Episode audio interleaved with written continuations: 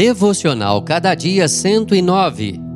Mensagem de hoje: A palavra de Deus é inspirada. 2 de Pedro 1, 16 a 21.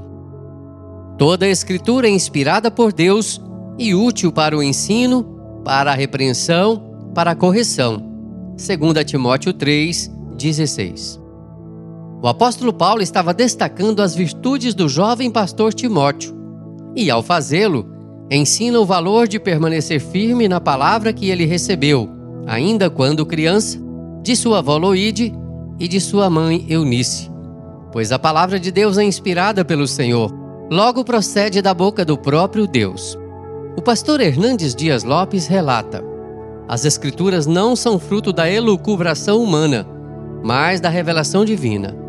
Elas não provêm da descoberta humana, mas do sopro divino. Toda a autoridade das Escrituras depende exclusivamente da sua origem divina. Quando Paulo disse que a palavra de Deus é inspirada, estava afirmando que ela foi soprada por Deus.